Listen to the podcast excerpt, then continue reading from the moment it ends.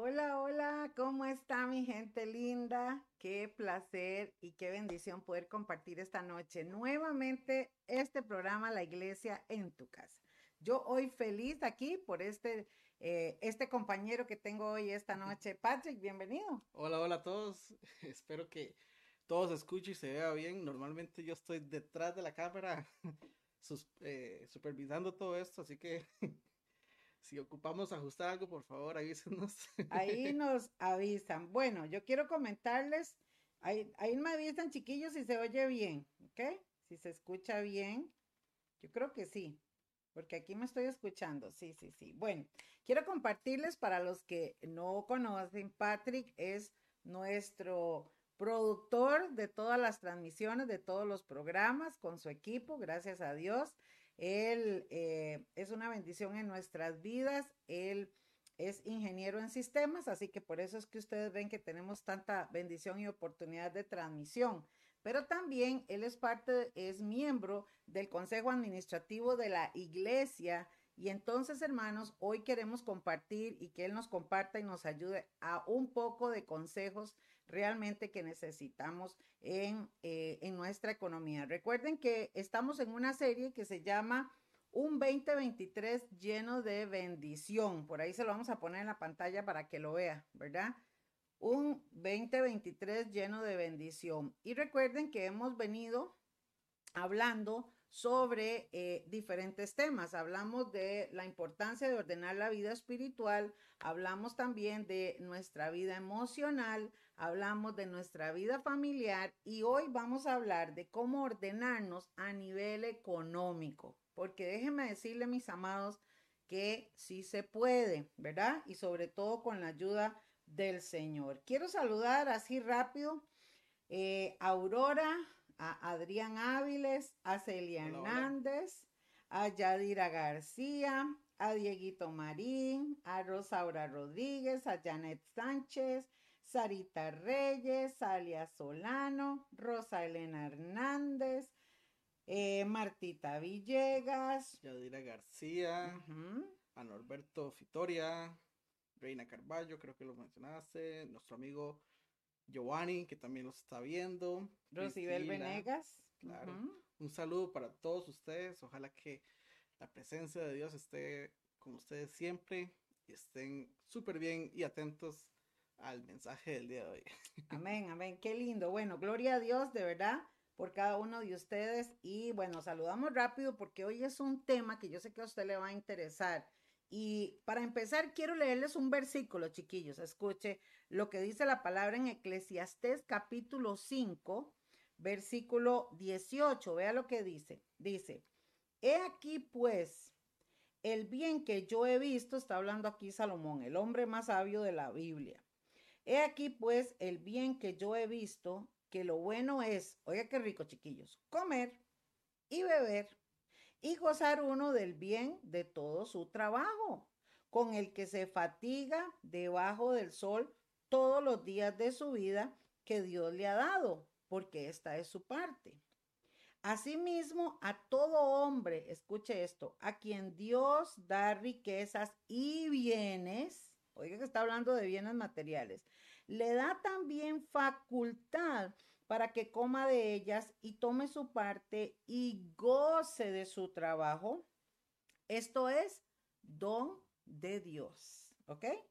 Porque no se acordará mucho de los días de su vida, pues Dios le llenará de alegría el corazón. Cuando yo entiendo que la palabra de Dios nos enseña de que Dios nos da las bendiciones económicas, así como bendice toda nuestra área espiritual, emocional y familiar y todo lo que hemos venido hablando, pero ahora también vemos que Dios bendice nuestra parte económica y dice que Él da el don y la facultad de disfrutar de ese trabajo.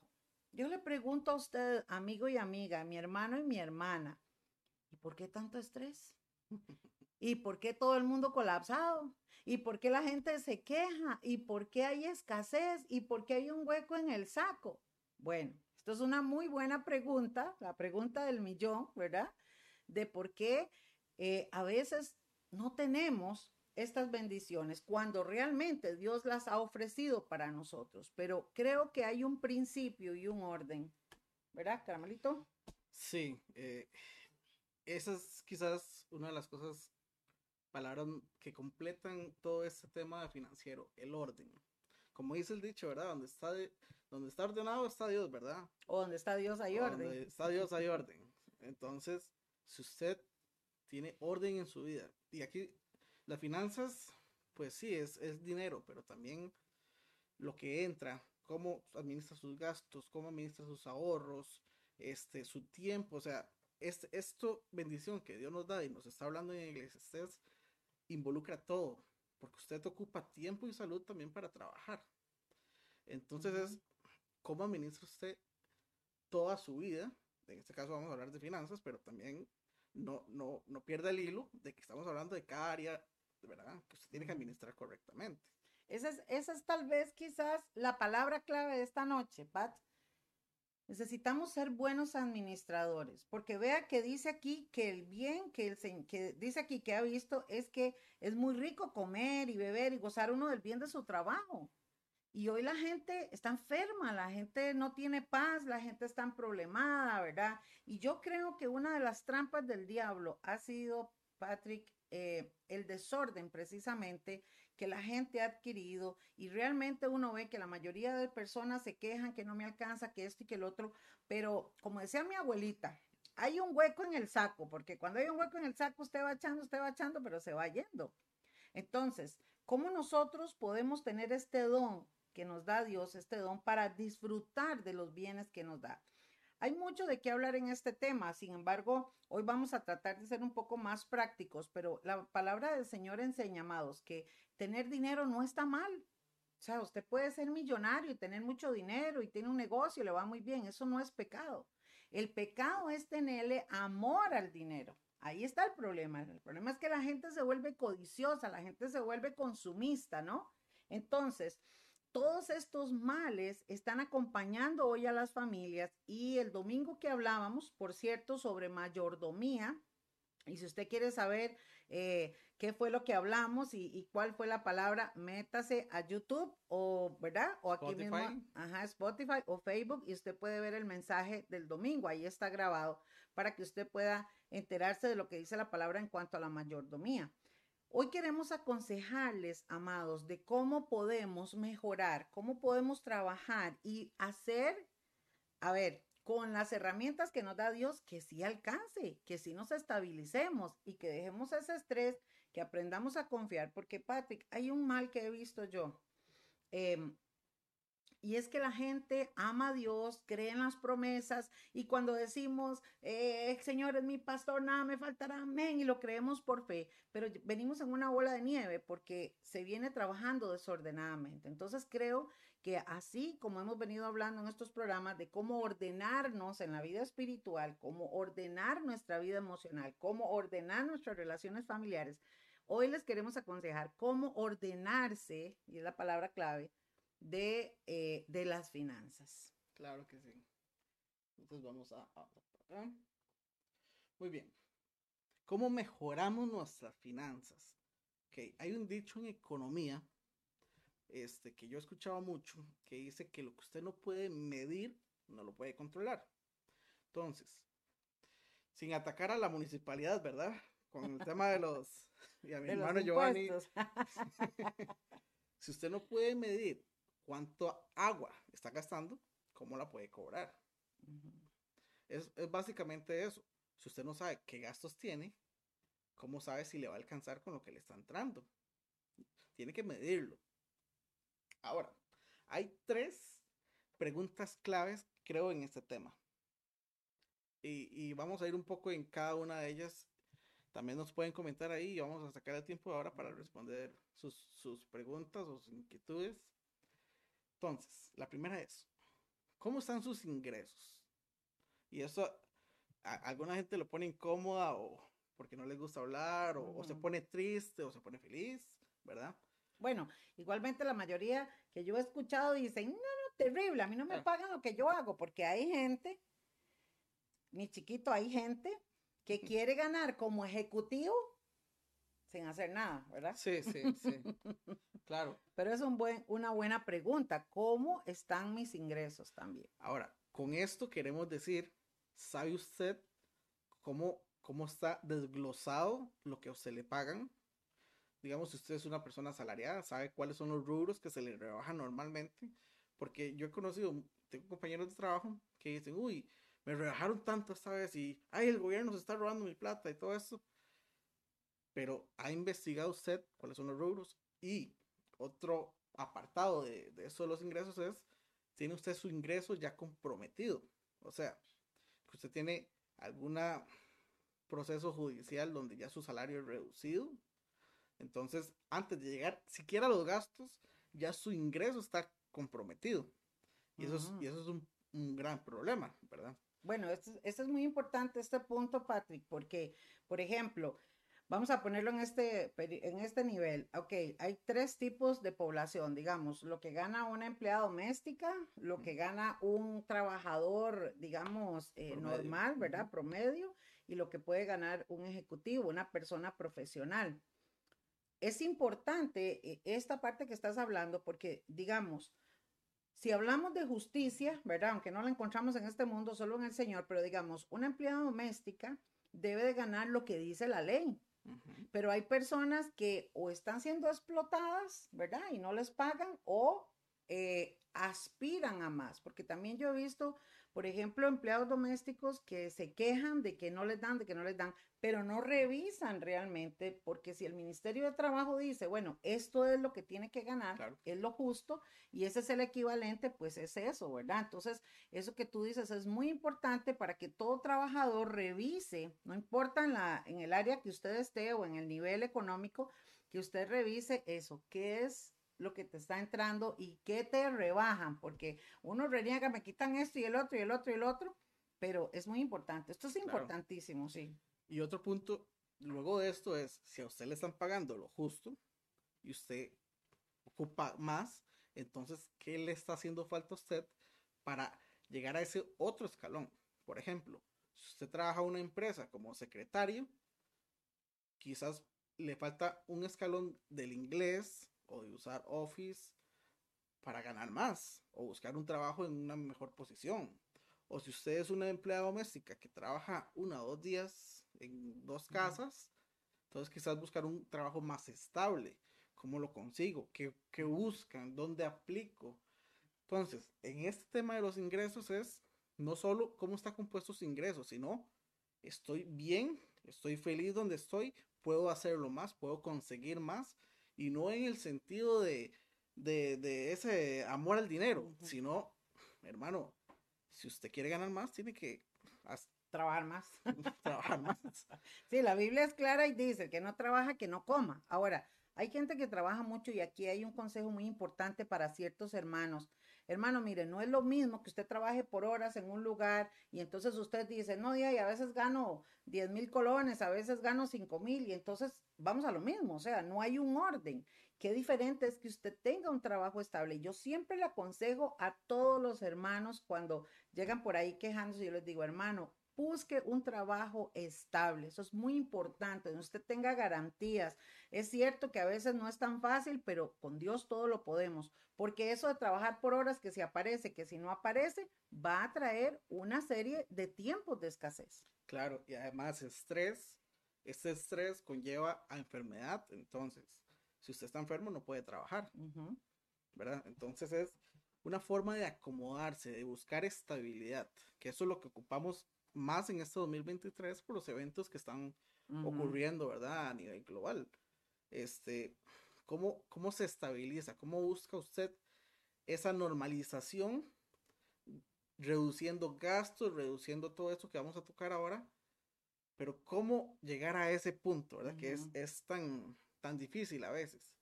Y además, en este tema de los ingresos, las personas piensan, ok, en el, en el día a día, yo hoy trabajé y me gané mis, mis 10 mil colones. Me costó mucho, pero lo llegué. Ok, eso le bastó para el día. Pero, hermano, todo el mundo va para viejo. ¿Qué va a hacer cuando usted esté viejo y no pueda trabajar? Entonces, busque un trabajo donde pueda cotizar.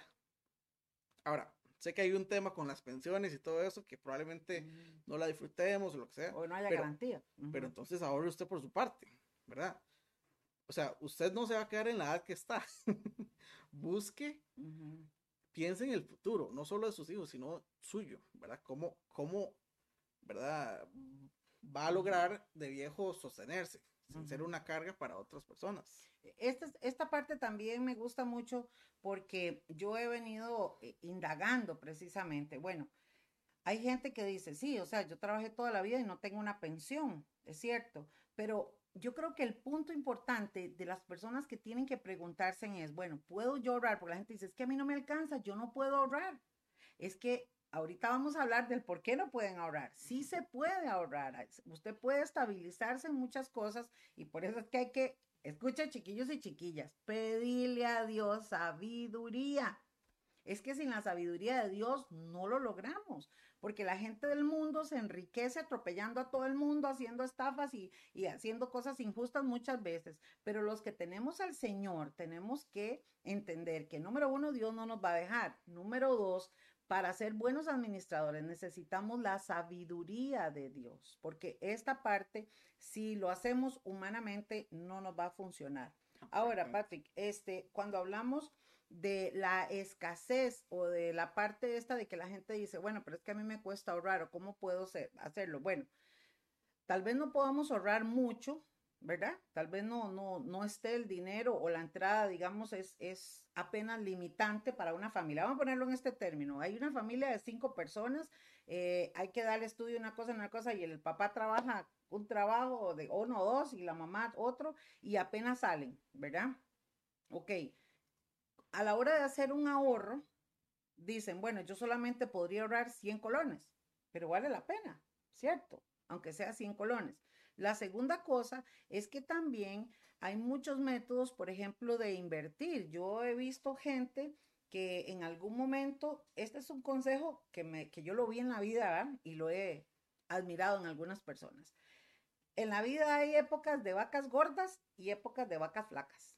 Y cuando las épocas de vacas gordas es que usted recibe dinero y que usted le está yendo bien y usted sabe invertir ese dinero también. Entonces he visto gente que dice, bueno, estoy ganando tanto, voy a comprarme una casa, voy a comprarme esto. Y el día de mañana, por ejemplo, yo tengo una tía que en su momento que tuvo un trabajo estable, construyó una casa, se llevó años, la pagó y todo. Ahora eh, le dio la vida a sus hijas, todo, y ahora ella este, llega a la vejez con su esposo y en el terrenito logró establecer apartamentitos, vive de eso, está tranquila y vive con su esposo. Entonces también uno dice, o sea, eso es sabiduría de Dios. Claro, son estrategias que las personas tienen que, que buscar, aprender y ejecutar. Lo que pasa es que cuando hay vacas gordas, la gente despilfarra el dinero. Y cuando hay vacas flacas, eh, es el llanto y el crujir de dientes. Ahora, una de las estrategias que yo he escuchado, solo para que lo tenga ahí en la mente, es vivir alterno. Entonces, si hay vacas gordas, usted viva como si fueran vacas flacas. Y si hay vacas flacas, busque las oportunidades que van a dejar las personas que no, no ahorraron. Pero eso se lo dejo ahí como, como una idea. Vamos a pasar al, al- al siguiente apartado, siguiente pregunta, que es justamente eso que estamos hablando. Antes de llegar al ahorro, pues tenemos que pagar las cosas, ¿no? Con, con el, con el ingreso que llegó. Entonces. ¿cómo está el control de sus gastos? Y aquí es donde vamos a, a, a ver cómo están los huecos en el saco. Aquí es donde empieza a doler, porque usted tiene que tener autocontrol. Sí.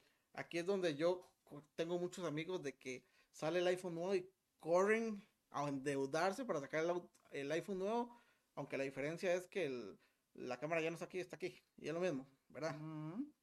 Son cosas innecesarias. Pero aquí es donde quizás nos puede, nos puede doler, ¿verdad? Y luego lo vamos a ver con un, con un presupuesto, este, que tenemos un, un pequeño ejemplo. Pero en gastos, este, ¿qué, qué, qué es un gasto normal en su vida? Para quizás ver punto por punto qué, qué podemos... Ajá. Bueno, pues de ahí hay que pagar la luz, hay que pagar el agua, hay que pagar, eh, a veces hay gente que tiene que pagar casa, ¿verdad? Claro. Entonces, Un auto, no sé, sacar plata para el bus, para los pasajes. sí. Entonces, con, con el tema de los, de los ingresos, antes de, de, de, de llegar al gasto, hay gente que tiene comprometido, como dijimos, el, el ingreso. Y uno de los gastos de estos es que deben tarjetas de crédito, tienen préstamos, tienen aquí y allá. Entonces, ¿qué es lo que pasa? Y uno de los huecos en el saco que la gente quizás no, no, no piensa.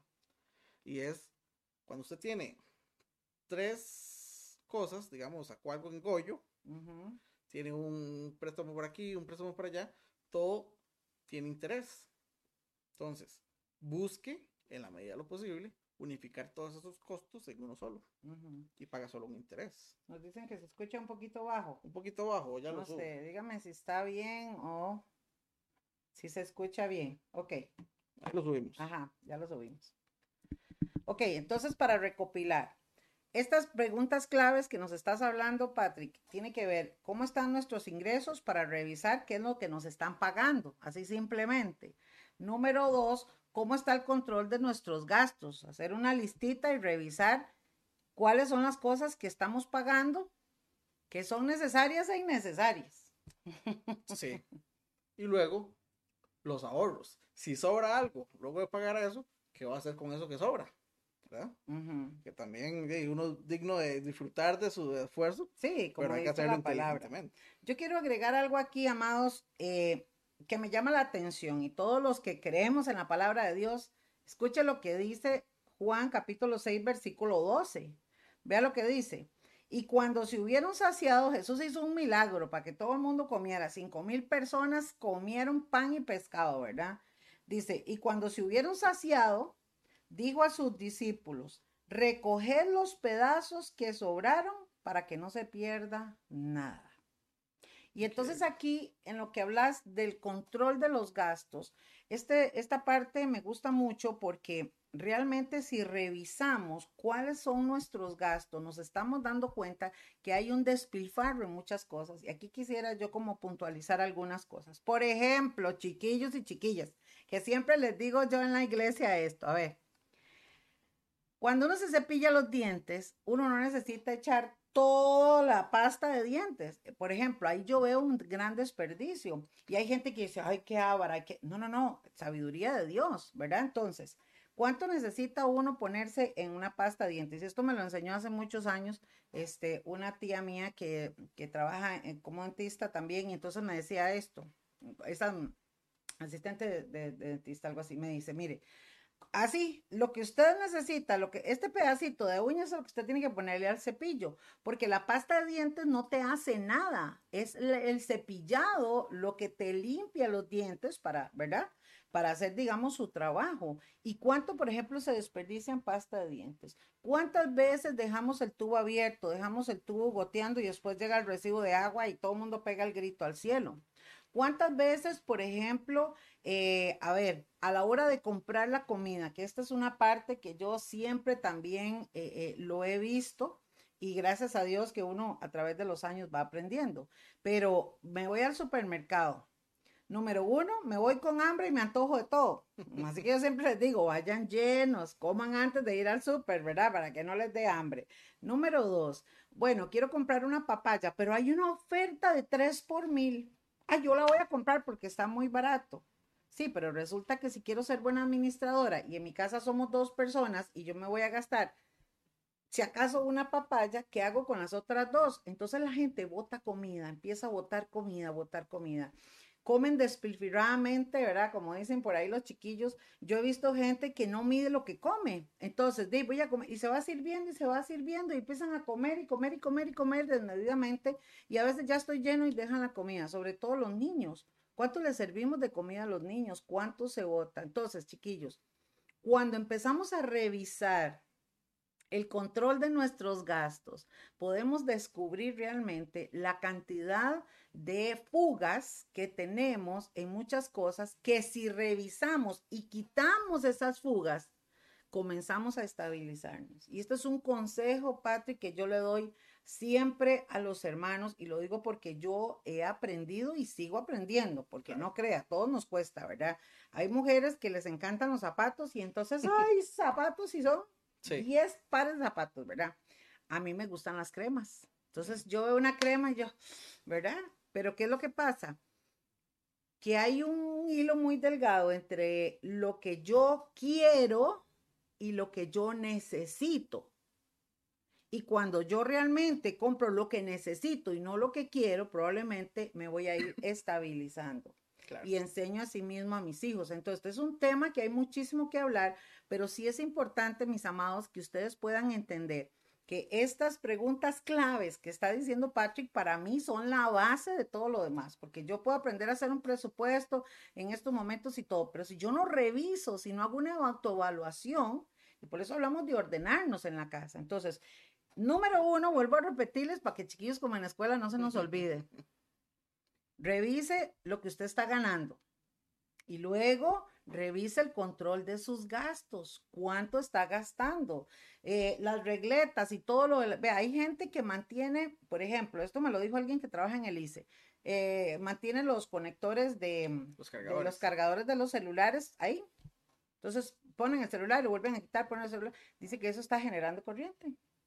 Los botoncitos que quedan en la noche prendidos generan corriente, porque obviamente están atrapando electricidad. Entonces, luces innecesarias, agua que se desperdicia, o sea, todas esas cosas que como dice usted, aunque sean gastos, son a veces desorbitados y podemos ahorrar esa cuestión. Es como el carro, ¿verdad? Los carros eh, de la gasolina, ah, está baja la gasolina, hagamos fiesta. Y cuando está alta, ajá, todas esas cosas es bueno que lo aprendamos. Y terminas diciendo cómo está la administración de sus ahorros que aquí, digamos, no todos tal vez tengan ahorros, pero sería bueno. es bueno ahorrarlo para todas las personas. Qué dicha que mencionó lo del presupuesto, porque algunas personas o no saben qué es presupuesto, o lo han oído y dicen, sí, es muy buena idea, pero no lo aplican. Entonces, vamos, vamos a ir quizás ahí antes de, de llegar al resto. Entonces, ¿qué es un presupuesto? Un presupuesto, en términos de economía, hace referencia a la cantidad de dinero que necesita usted para hacer frente a cierto número de gastos necesarios para cometer un proyecto. Entonces, hermano, el proyecto acá puede ser sobrevivir. O el proyecto acá puede ser ir de paseo, comprar algo que necesita. Ahora, los útiles para la entrada de clases que pasó. Eso es un proyecto. Se puede hacer un presupuesto para cada proyecto. E, esto, ¿sabe, Patrick? Que esto que dices también es parte de la buena administración, porque hay gente que va ahí en la bola de nieve, pero qué bueno es que, por ejemplo, ahora que estamos empezando 2023 y por eso hemos hecho estos programas de consejos para todos nosotros, entonces, que usted diga, bueno, este año yo quiero mejorar por ejemplo, mi economía y entonces voy a aplicar esto. O este año tengo un proyecto de vida, yo quiero viajar, ¿verdad? Bueno, yo voy a decir esto eh, porque van a decir que qué argolla, pero bueno, él es el esposo de mi hija, de Albita, y yo siempre le he admirado y por eso es que lo tenemos hoy aquí en el programa que nos dé estos consejos financieros, porque Patrick es pero así con el dinero, ¿verdad? Y yo recuerdo que duraste dos años en un proyecto para un viaje, ¿verdad?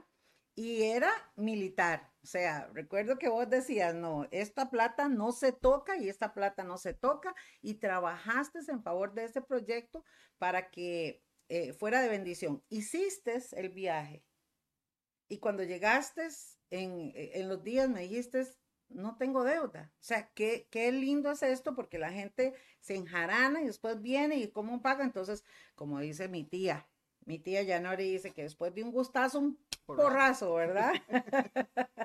y entonces, eh, qué lindo es poder trabajar y vivir en el orden. Y como dice la palabra, gozar del bien que Dios nos da, del trabajo, porque Dios quiere que usted vaya a pasear, que tenga su tiempo, pero en bendición. Sí, a mí, les cuento una anécdota. Este, yo soy fiel usador de Excel, porque yo uso Excel para hacer el, presupuesto personal de, nosotros, pero lo hago desde hace mucho. Digamos, cuando yo me iba a casar con Albita y yo me comprometí, dijimos, ok, ¿qué queremos? ¿Cuál fue el proyecto de ese presupuesto? Ok, ocupamos tanto dinero. ¿Cuánto tiempo tengo que trabajar yo? ¿En qué me tengo que restringir yo para lograr ahorrar el dinero para hacerlo? Y hermano, duré tres años ahorrando para la boda, para la casa, para la luna de miel. Pero hermano, yo me casé todo contado. Gracias a Dios, obviamente bendición de Dios, que dependemos de Él. Pero tengo una casa que no tengo que pagar.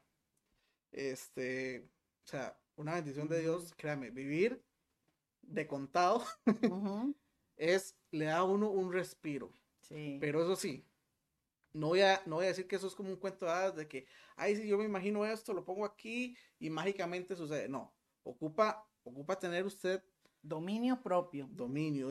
A veces es complicado cuando usted tiene hambre, pasa a la parte de un McDonald's y dice, yo tengo plata para comprarme una Big Mac. Pero no. pero no me lo voy a comprar, porque si me la compro, si yo me voy, yo me conozco a mí. Si yo me lo compro hoy, voy a quererlo en una semana también. Y ya en una semana, y en dos semanas, y en tres semanas, entonces va sumando y va sumando. Ahora, Patrick, perdón. Ahora, hablando de todo esto, porque hay mucho que hablar, ¿verdad? Digamos, hay, hay eh, deudas que son necesarias.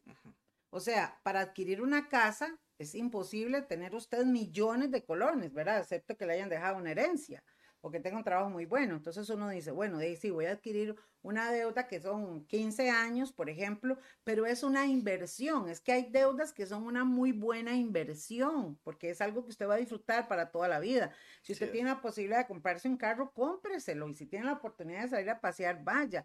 Pero todo en el orden de Dios. Y Liana está poniendo aquí un comentario de lo que estábamos hablando y dice, ir a la feria y esto es importante, es cierto que hay gente que dice, voy a ir a la feria porque es más barato, ¿verdad? Pero compran más de lo que ocupan y al final todas las ofertas y todo terminan votándolo. Entonces, no funcionó. Así que gracias a, Nanita por ese comentario. Así es. Entonces, como parte de, qué es un presupuesto, eh, hicimos un ejemplo, este, un poco redondeado, un poco, este, eh, a, cierto nivel de, de salario. Esto se puede ajustar a salarios más pequeños, salarios medianos, grandes. Eso es solo un ejemplo, hermano. Es solo para que más o menos entienda este, visualmente o con un ejemplo práctico qué es lo que estamos hablando, ¿verdad? O sea, vamos a ver un presupuesto con, con alguien que gana, digamos que un millón de colones. Sí. Ajá. Para, para, para, redondear, ¿verdad? Sí. Ya sea que 100 mil o lo que sea, ¿verdad? Sí. Entonces aquí estamos poniendo el presupuesto. Yo no sé si usted lo puede ver, pero yo se lo voy a estar diciendo. Como puede ver, nosotros hemos estado hablando de tres partes en, esto de la economía, que son los ingresos, los gastos y los ahorros. Y justamente este presupuesto está dividido en eso. La parte en azul o en celeste y blanco son los ingresos, la parte como este, naranja con blanco son los gastos y la parte verde son los ahorros. ¿Ok?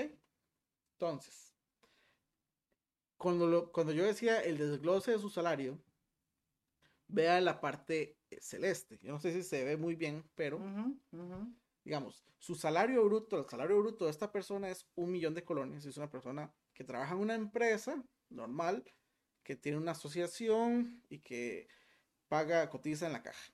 O sea, explícame eso, porque yo no, no, no trabajo así, pero digamos, el salario bruto es que yo a mí me ofrecen un trabajo, yo lo acepto y el jefe me dice, te voy a pagar 400 mil colones.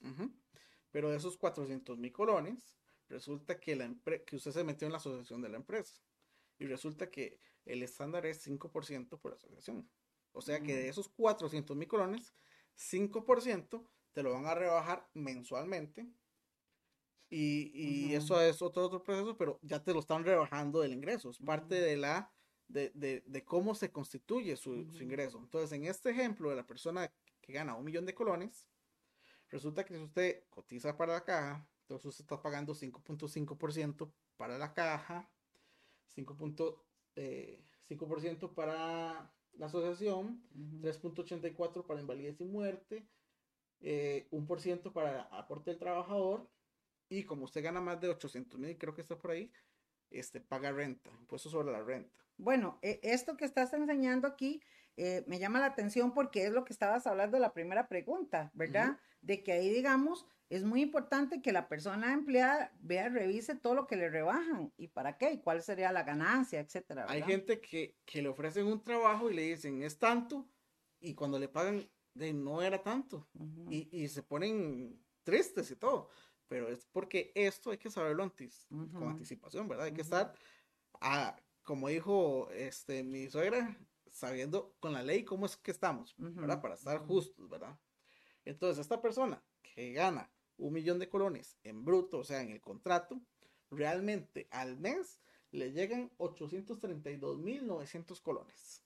Bueno, hay empresas que rebajan bastante, ¿verdad? Sí. Una con otra, ¿verdad? Porque tener trabajo es una bendición, pero sí la gente se queja, qué barbaridad todo lo que me rebajaron. De ahí es igual, chiquillos, cuando ustedes pagan el recibo de luz, si revisa, le cobran hasta la luz del poste porque está en la calle la gente no se da cuenta. Bueno, paga el teléfono, los bomberos y todo esto, pero es que la gente ya no se acostumbra ni a revisar. Es así, ah, llegó tanto y pago. y, y, quizás me pego la llorada, pero no, no paso de ahí, ¿verdad? Ok, ya teniendo en cuenta los ingresos de este ejemplo, vamos a los gastos. Entonces, los gastos siempre se dividen en dos categorías. Dice que se oye bajo, ya tenemos todo el volumen alto.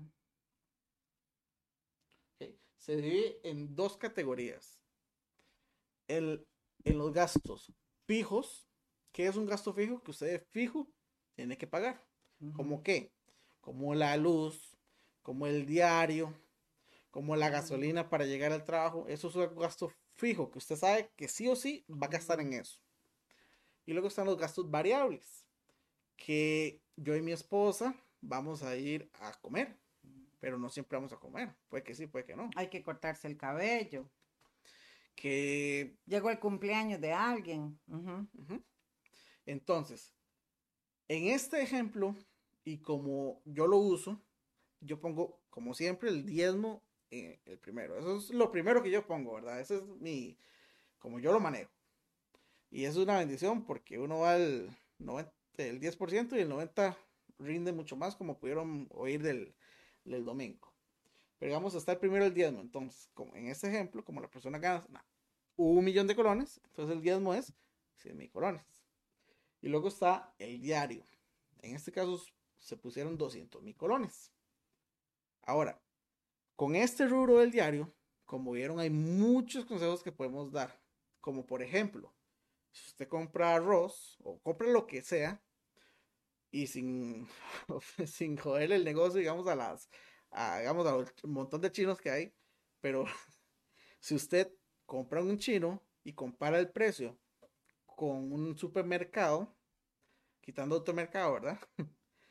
Probablemente va, a ser más barato comprar un arroz en Machipalí que en un chino, porque el chino no puede hacer el negocio de comprar tanto, entonces va a ser más barato. Y revisen que el arroz no sea plástico. Y eso se aplica a todo. Frijoles, eh, los macarrones, por ejemplo.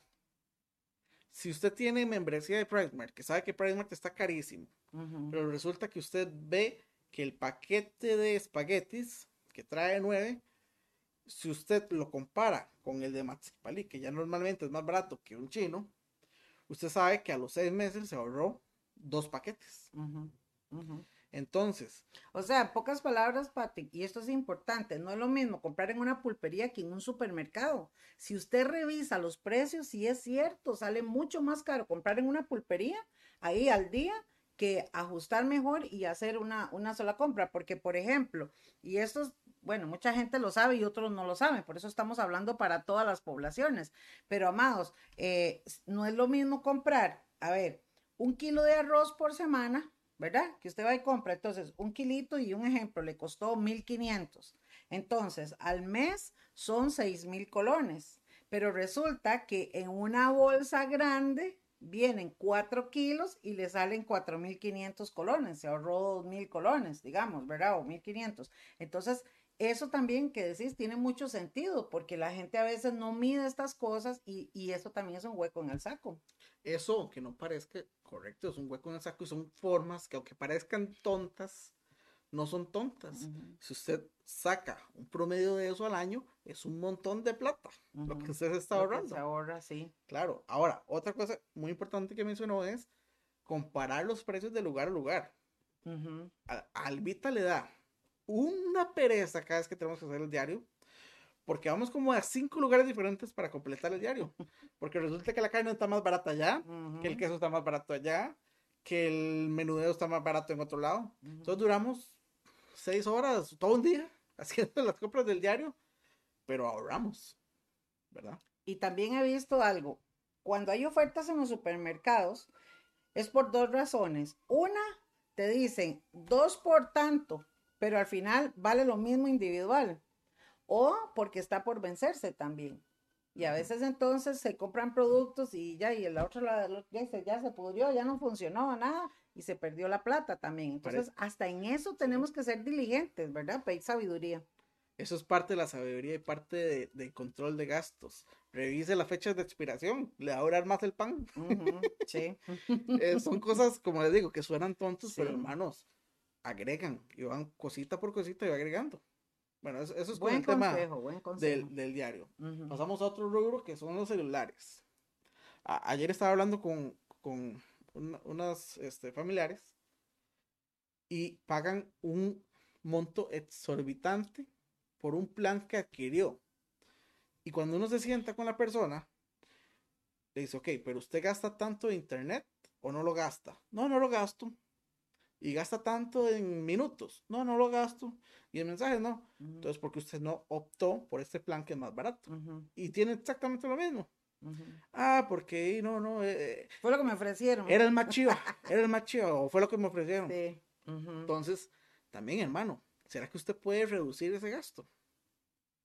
Eh, nosotros, digamos, cuando, cuando íbamos a vivir juntos, a casarnos, le dije yo al Vita, ¿usted ve tele? No, casi no veo tele no vamos a, alquilar cable, nosotros no vemos tele. No. Entonces, e, en eso ya nos ahorramos un montón de plata. pero es porque hay que sentarse y ser honestos, ¿verdad? es, eso el presupuesto es duro porque hay que ser honesto a veces. Y bueno. Y diligente, porque eh, digamos, en este tema, como le digo, todos por el corre-corre, lo que sea, la comida, todo vamos así, pero si queremos ordenarnos, amados, es importante que tratemos, tratemos, y sobre todo este año, porque ahora yo creo que no nos va a dar tiempo, yo creo que vamos a tener que hacer una segunda, queremos hablar de la crisis que se avecina, ¿verdad? Sí, eso es todo otro tema que nos va a afectar este 2023, pero vamos a ir quizás avanzando un poco más rápido para, para completar sí, esto. No importa, tenemos tiempo, y si no seguimos la otra semana. Sí, sí. Con la luz, como dijo este, la pastora Jerling, los interruptores que tienen lucecitas, cámbielos. Cámbielos por uno que no tiene lucecitas y va a ver cómo ahorra. Este, que deja luces prendidas, que deja abanicos encendidos. Sea más diligente. A los hijos, enséñelos desde pequeños. a mis papás me dan, yo me acuerdo, el pasaje para ir a la escuela costaba 65 colones en ese momento. Y yo no me compraba nada en la SOA para ahorrar. Entonces, me dan 100 colones, 65, entonces tenía 35 colones que me sobraban al día. Cuando yo tenía 500 colones, iba y hacía un filón en el banco de Costa Rica y guardaba los 500 colones en la cuenta. Hermano, cuando llegó enero y había que comprar los útiles, yo tenía suficiente para comprar mi bulto y mis cuadernos. Y mis, y mis papás no ponían nada de eso. Bueno, por eso lo invité, chiquillos, porque yo que convivo aquí con él me doy cuenta que es bien económico y ahorrativo. En los, en los, pequeños detalles está todo. Enséñale a sus hijos desde temprano para que cuando estén viejos no le duele ahorrar. Albita, hay que estar, ¿verdad? Con mamecate corto, ya lo que cuesta, hermano, ore por mí. bueno, los de MMR se van a reír. Sí, sí. Albita es mi esposa. Ok, el mantenimiento del vehículo. ¿cómo maneja usted? ¿Será cuando uno va a la autopista y la otra persona frena? A veces con solo desacelerar, ya usted no ocupa frenar. Entonces no gastó los discos, las fibras, ahorró gasolina. si usted se levanta más temprano, va a ir menos acelerado, quiere decir que va a andar menos, gastando menos gasolina y va a ahorrar más al mes. Entonces, una forma de ahorrar es madrugar, hermano. Sí, eh, son pequeñas cosas, como dice usted, Patrick, que la gente no le da importancia, pero de ahí, sí, sí, es una cuestión importante para ahorrar. Sí. Este, con la gasolina lo mismo, ¿verdad? Vaya tranquilo. El marchamo, el marchamo divídalo en, en, los 12 meses, entonces usted paga 120 mil colones de marchamo al, al año, ¿verdad? Dividirlo entre dos y son 10 mil colones por, por mes. Ya 10 mil colones no suena tan duro. Usted lo ahorra y cuando se dio cuenta ya puede pagarlo y no tuvo que sacarlo del aguinaldo. Excelente, ese es una excelente, un excelente consejo. Cuando hay gastos anuales, arranque desde enero. mi hermano siempre me lo ha enseñado, mi hermano siempre me lo dice, arranque desde enero y guarde y de verdad cuando llega el pago, vea, si usted tiene un empleado, tiene una empleada y tiene que pagarle aguinaldo y todo, desde enero. Desde enero. Es un excelente consejo. Ahora, digamos, con el otro rubro, el agua y la basura. Teníamos una acera que estaba mal, la, la, hicimos de nuevo y nos dimos cuenta que había unos tubos que tenían unas fugas porque estaban mal apretados. ¿Cuánto se estaba yendo en agua? Está revisando usted los tubos, está cerrándolo bien. Al rato tiene que cambiar la quechera o algo, pero se le está yendo son cosas en las que hay que estar atentos. No, es, no es un año para estar despilfarrando el dinero. Viene una crisis mundial muy seria y hay que estar atento a cada esas cosas. En el internet y el cable, como les dije, ocupa la velocidad que tiene, bájela, acomódese un poquito mejor, busque otro competidor, negocie. Este, muy buen consejo, sí. En los cumpleaños, este, acá es algo vacilón en, mi presupuesto personal, yo ahorro para el aniversario, que es hoy, por cierto. Felicidades. Muchas gracias. Y Albita, felicidades. para el aniversario, ahorro para los cumpleaños de otras personas y el cumpleaños de nosotros. Ahora, con el cumpleaños de otras personas, este, usted sabe que son algunas personas que no pueden tener vida social y hay otras que pueden, pero usted sabe que la vida social es cara. Más ahora. Más ahora. Entonces, salga un poquito menos y ahorrar más. Coma en casa. Sí, es un buen consejo. Sí. Bueno, y así con todos los rubros, usted va a ir viendo que puede ir ahorrando 100, 200, y ahí va sumando y sumando y sumando. En los gastos variables también. Intente a, socarse la faja, sea consistente y va a bajar esos gastos. Ahora, en este ejemplo, como pueden ver, cuando usted agarra los 832.900 y lo resta con los gastos suyos, que son 672.700, de este ejemplo, a esta persona le sobran 67.200. Después de todo el esfuerzo, y algunos pueden decir, qué montón de plata, y bendito sea que le sobró.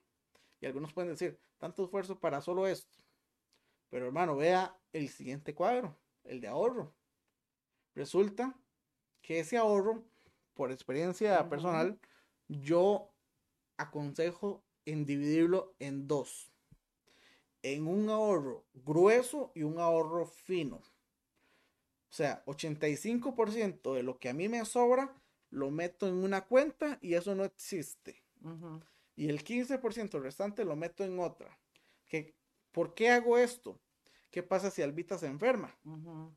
Yo no puedo controlar cuánto voy a gastar en pastillas o algo, pero si tengo ese ahorro fino, de ahí lo puedo sacar. Mi hermano siempre me dice, hay que tener un colchón, ¿verdad? Hay que tener un colchón. Y ese es un muy buen consejo, por eso les decimos, hermanos, que todos estos consejos que les estamos dando, póngalos en práctica, no menosprecie, porque hay gente que dice, no, no, yo vivo por fe y el Señor a mí me va a bendecir y, y claro que sí, Dios no nos va a dejar, ¿verdad? Dios es fiel, pero también vuelvo a decirles, ¿verdad?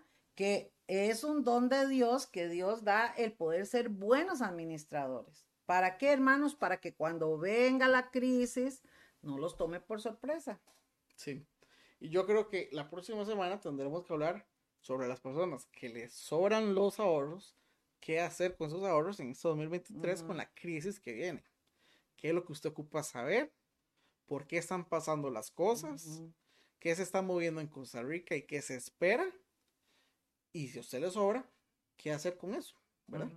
Y también si no lo tiene, si más bien le falta, nos gustaría muchísimo que usted esté pendiente eh, para el otro martes, mis hermanos, porque también vamos a hablar un poco de esto, eh, de la crisis que se avecina económicamente, ¿verdad? ¿Qué es lo que viene? ¿Qué es lo que va a pasar? Y, eh, y cómo nosotros poder ir ordenando. Creo que esto es lo que el Señor nos ha venido hablando, ¿verdad?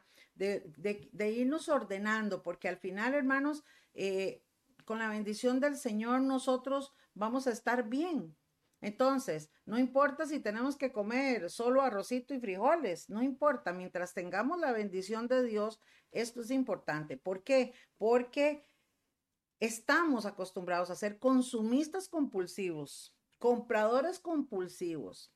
Y creo que la crisis que se avecina va a empezar a golpear a más de uno en sus hábitos cotidianos y lamentablemente aquí es donde vemos a un gente adinerada que se ahorca, se tira al puente, eh, comienzan a desesperarse, hermanos. Uno de los indicios más fuertes de suicidios en algunas partes del mundo es la saturación de deudas, cuando la gente colapsa, cuando saben que ya no saben cómo pagar porque eh, eh, eh, cogen una tarjeta de crédito y después cogen otra para, para pagar esta después la otra para pagar esta, o gente que vive bajo un estrés porque viven pidiendo adelantado el salario del otro mes para poder caminar, o sea, todas estas cosas queremos compartirles y hablarles y darles consejos para ir acomodándonos, ¿verdad? Y cuando venga lo que venga, la bendición del Señor nunca nos va a faltar, pero también es necesario ser buenos administradores. Así es. Y también nos gustaría que usted aprenda a ser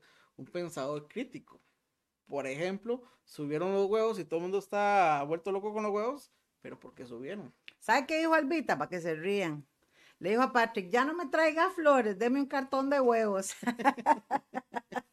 Así de caro Porque subió estrepitadamente, ¿verdad? Exacto. Pero queremos que usted sepa o se cuestione cuando esas cosas pasen, ¿por qué subió? ¿Qué puedo hacer yo? ¿Verdad? Y bueno, yo creo que hasta aquí no nos dio tiempo, ¿verdad? Yo creo que hasta no sé si tienen alguna pregunta, si tienen algo antes de, de desearles una feliz noche. Sí, si tienen alguna pregunta pueden escribirla en estos últimos minutos que nos quedan. Bueno, creo que em, ha sido muy fructífero y, gracias Patrick por estos consejos también porque eh, nos abre el entendimiento, ¿verdad? Hay gente que no sabía estas cosas. Yo, por ejemplo, muchas cosas no las sabía y he venido aprendiendo y eh, e, evaluarse y revisar cómo está mi entrada, mis gastos y, qué puedo hacer para ahorrar es un consejo espectacular. Hay algo también que, quería agregar hace rato y es que hay gente que gasta más de lo que recibe.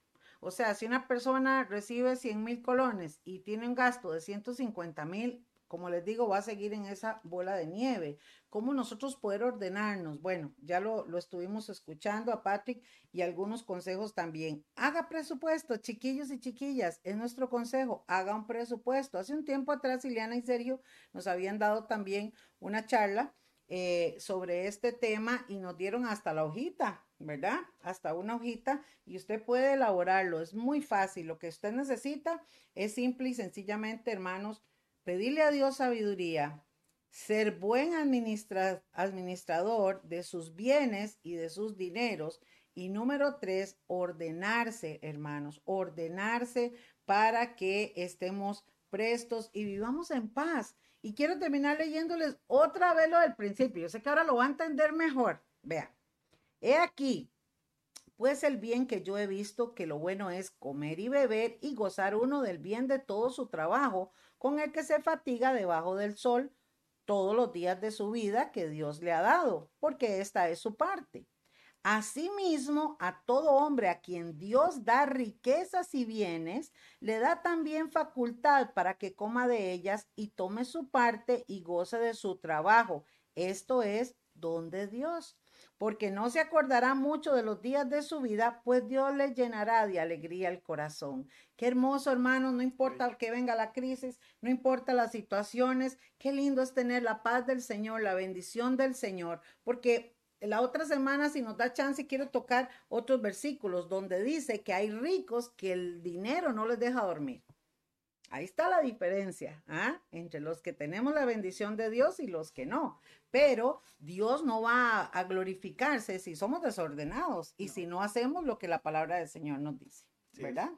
Ok, bueno, creo mis amados que hasta aquí vamos a llegar. No se salga, permítanos hacer una oracióncita por ustedes y gracias a cada uno de ustedes por compartir también eh, eh, todas estas enseñanzas en sus Facebook y que ustedes puedan también aportarle a todas las personas que quieran eh, escucharnos. Recuerde que estamos en Spotify, recuerde que estamos en YouTube, estamos en Facebook y en SoundCloud, así que usted puede también repasar todos estos eh, audios y estos, eh, estas prédicas, ¿verdad? Y mensajes que tenemos para cada uno de ustedes. Bueno, queremos orar. Patrick, ¿nos diriges en oración para terminar? Señor Padre Celestial, te damos gracias por permitirnos reunirnos una noche más, Señor, por bendecirnos, Señor, y traernos con bien a nuestras casas, Señor, por, por estar, Señor, prestos a la palabra. Señor, te pedimos que abras nuestro entendimiento y traiga sobre nosotros sabiduría para poder manejar, para poder ser buenos administradores de lo que tú nos has dado, Señor. Porque todo lo, lo que tú das no trae tristeza, sino alegría, Señor. Ayúdanos, Señor, a, Señor, a, disfrutar todo eso que nos da, Señor, a, a vivir en paz, Señor. Y, y Señor, ayúdanos, Señor, a, a, ir mejorando cada día más, aprendiendo de tu palabra, Señor. Te damos gracias por programas como este, Señor, que haces que, que seamos mejor, Señor, hijos tuyos, todas las semanas, Señor. Gracias de nuevo y amén. Amén, amén. Mi gente linda, gracias por estar con nosotros. Les amamos, que Dios les bendiga. Y recuerde que el próximo martes, si el Señor no ha venido, vamos a seguir con este tema de economía familiar para también darle otros tips por ahí para que usted pueda eh, ordenarse en esa área igual que nosotros en este año. Buenas noches, gracias. Luego, que Dios bendiga, hasta luego.